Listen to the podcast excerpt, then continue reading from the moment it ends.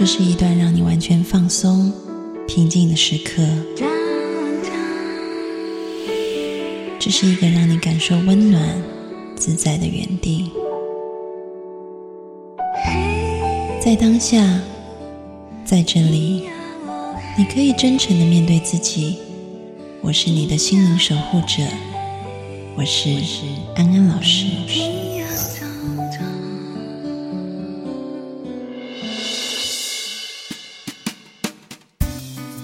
Hello，各位听众朋友，大家晚安，欢迎收听安心 So Good，我是安安老师。又到了每个周末夜晚和各位听众朋友在空中相会的时间了。我们邀请阿志老师来与我们一起心灵宵夜，欢迎阿志。Hello，各位听众朋友，大家好，我是阿志。我们要继续接续那个毕业季的话题。嗯哼，其实毕业季也就是有些人要去找工作，有些人要变成大学生了，终于脱离了高考那种残酷的日子。嗯哼，每一天读书读得很晚，然后一直考试，终于上大学了，嗯，大解放。然后从此很多人就 开始要 happy 啦。对，然后成绩就一落千丈，就被退学。嗯哼，我要讲一个例子是谁？这个人刚好今天没来节目，所以我可以就是讲事实。谁呀、小米，哦哦，小米以前大学就是这样，就是他高中呢，他觉得上大学真的太棒了，嗯。对，然后他都都不念书，然后就一直玩一直玩，然后结果后来家里就收到一个成绩单，是我先收到，嗯。我打开一看，学校就说如果他下学期再这样，就准备退学，嗯哼，对，那结果嘞？然后我就问他说，哎，你怎么会这样？他就说谈恋爱了。没有啊，他就说我就对我那个科系没有很喜欢，所以我就不想读，他就这样讲。嗯嗯，因为他原本念的是历史啦，后来他研究所之后才转去念那个服装，哦吼，对，然后他就说他真的对历史都没有兴趣，所以就会读成那样。嗯哼，那今天主题是什么？主题就是大学生要如何做时间管理，才不会被退学。因为以前高中的时候，你知道你的时间全部都被老师管理，还有家长管理，几点到几点温书学习，几点到几点上课，几点到几点要考模拟考可。是我觉得这个跟你的室友好像也有很大的关系。以前以前以我来讲嘛，以前我读专科的时候嘛，嗯跟大学差不多嘛，就是我们的宿舍有六个人，那你去看嘛，这些宿舍的这些同学，如果说有几个都蛮认真在读书的，你会受影响啊，真的会受影响。他有像我们的隔壁寝室，几乎每天都是在玩，嗯，他们的成绩就是跟我们就有落差嘛，这是一点嘛。你不要说自我管理，你的周遭的近朱者赤。对啊，你周遭的环境也有关系啊。对，所以要第一个把握一点是，你要在一个学习氛围比较好的地方。嗯，如果你的室，那如果你的室友全部都在打游戏呢？跟着打。不是一样？没有没有没有，那时候我在读书的时候，我最起码告诉我自己，最低最低标准就是不要被当掉，嗯，低空掠过也没有关系。我们玩归玩嘛，但是真的是要临时抱佛脚嘛，你不要连临时抱佛脚都不会啊。哎、我跟你讲哦，就是我有听过，我以前有朋友这样子，就是他觉得他寝室人都不念书，然后就很影响他，因为一直在玩游戏嘛，然后上网，然后所以他后来就跑去跟他的朋友，就是他们寝室有空位，他就说我可不可以每天晚上我都留在你们这，你们要到差不多要睡觉的时候，我再回我的寝室睡觉，因为他觉得在那边学习氛围比较好。其实说说这么多啦，我觉得最重要的还是自己的意志力跟定力。你要自己很清楚。我觉得玩大家都会玩，但是你玩归玩，你总要尽你的本分嘛。毕竟说实在，当一个学生，父母亲给我们这么多钱。老实讲，无非就是让我们多吸收一些知识嘛。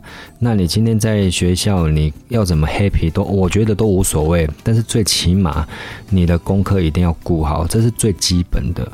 对，这道理大家都知道啊，但重点就是说，你知道那个悸动的心，在高中被压抑了那么久，一到大学就是很想，就是不停的夜唱啊，然后就是去做夜游啊。我记得我那时候上大学的时候，也有一段，也有一段蛮荒唐的日子，嗯就是会觉得很想去玩，嗯，然后就就玩疯了，然后功课就突然变得很那你差讲到重点了啊！你说我们现在这个节目就是要讲如何管理自己，对不对？你在那个情况之下这么年少轻狂，你还管那么多啊？对不对？你自己回想下，回想看看我那时候成绩没有，我那时候成绩也变得很差，我都班上就很落后，嗯，对，我也被当过啊。所以基本上这一集也不用讲嘛，听众朋友被当也是正常的。不是，主要说，如果说今天刚好我们讨论这个节目，就以我们这些过来人的经验，我们不在乎，就是说当学生你要怎么玩，我觉得 OK，但是最起码说你自己要把自己的功课，最起码最卑微的就是要 pass 过嘛，对不对？你要怎么玩，谁管你啊？但是最起码你的功课一定要过关嘛，这最基本的嘛。我其实是这样子，因为我记得那时候念大学的时候，然后进大学，学长姐就说，大学有三学分必修，就是课业、爱情、社团嗯这样。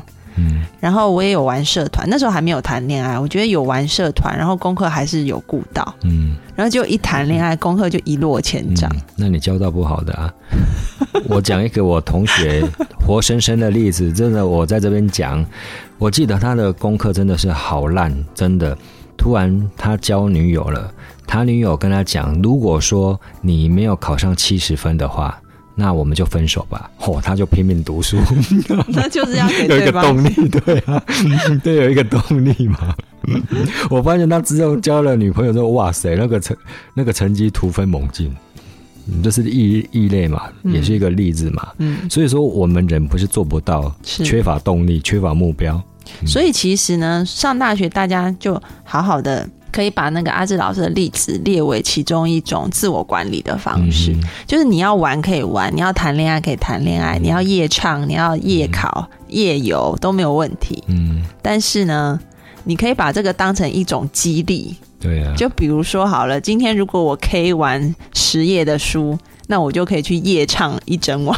嗯，我们不要说学生啊，其实你出社会，我们我们来讲对应性啊。你今天出社会，你工作是不是我们工作了五天会休息两天，嗯一样的道理嘛？你当学生也是一样，你把你的时间管理好嘛。你今天要怎么玩，但是你一个礼拜，你最起码找个两天或找个一天晚上，好好专注的去读书，我相信就够了。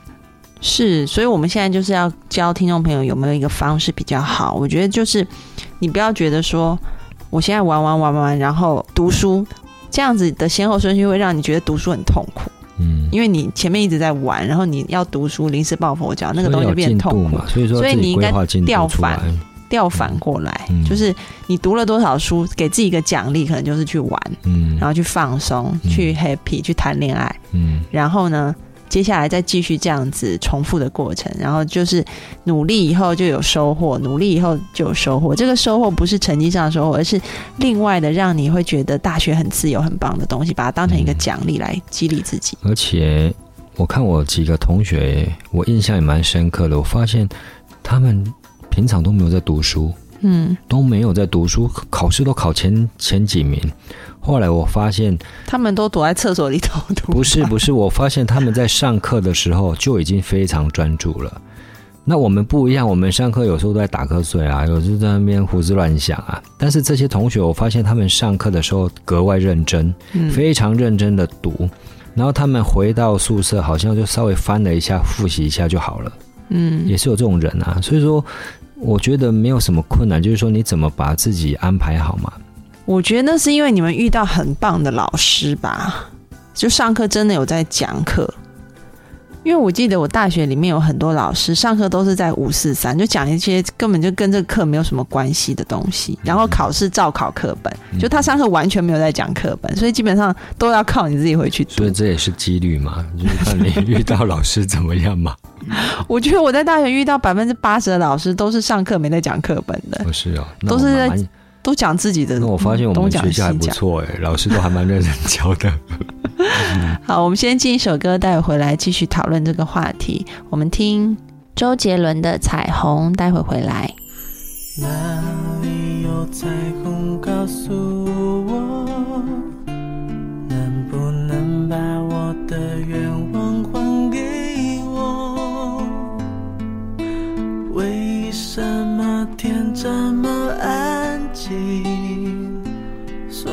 有灯影都跑到我这里，有没有口罩一个给我？是会说了太多就成真不了？也许时间是一种解药，也是我现在正服下的毒药。看不见你的笑，我怎么睡得着？你的声音这么近，我却抱不到。没有地球，太阳开始围绕。没有理由，能自己走。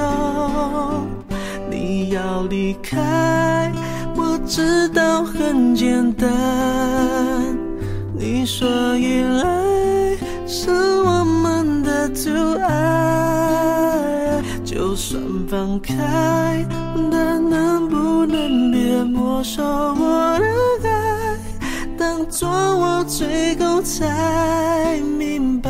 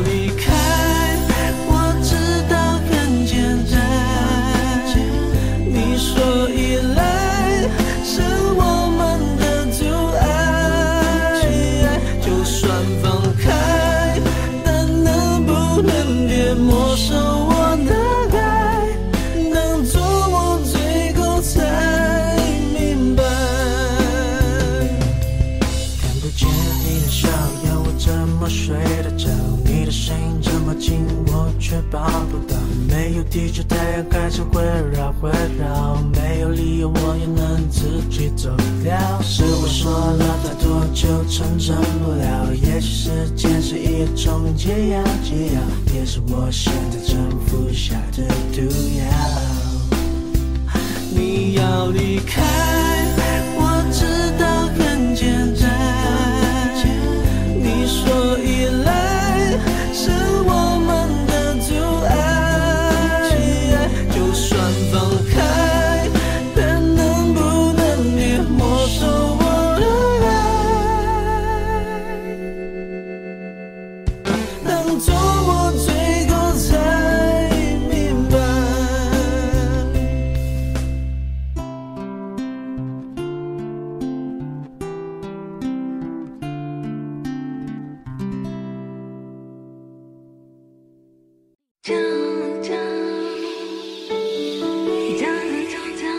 这是一段让你完全放松、平静的时刻。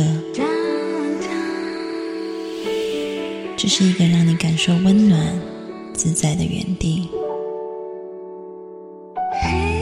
在当下，在这里，你可以真诚的面对自己。我是你的心灵守护者，我是安安老师。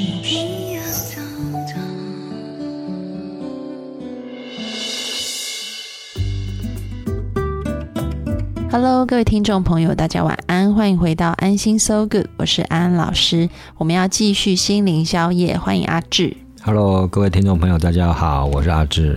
在吃宵夜之前，先告诉听众朋友，如果你想加入我们安心 So Good 一般的微信大家庭微信群的话，那就请先搜寻 A N N B A B Y 七七七，然后注明一下你想加群，那我就会把你拉进群来。在群里面有很多热心的听众，大家互相支持跟鼓励，我觉得是挺好的。我们要讲回上一节聊的话题，就是如何做一个自我管理。嗯哼，这个自我管理呢，我觉得可以分两部分来讲。一部分是有些人是他就是很闲，嗯，他的闲是因为他根本就不做工作，他就是堆堆堆堆到后面，然后才发现啊都没有时间了，拖延症这个状况其实很严重。嗯这个严重应该说很普遍啦，因为最近我有一个师妹，然后她在做这种，嗯，她就把很多很多这个发问卷给内地的一些这些受众，然后就问他们说，你们觉得现在什么样子的心理问题是最困扰你们的？因为他也是做一个心理学的平台，嗯他就想针对这一种最困扰的心理问题的人群去做一些辅导跟帮助。结果调查的内容就发现，其实大家最困扰的问题就是拖延症 （procrastinate）。拖延是一个很严重的问题。我好像看到我姐的状态，你姐是怎样？就是大说她坏话。没有，我发现我因为我们同住在一个屋檐下嘛，嗯然后我发现她吃完饭煮完东西一定要堆在那边。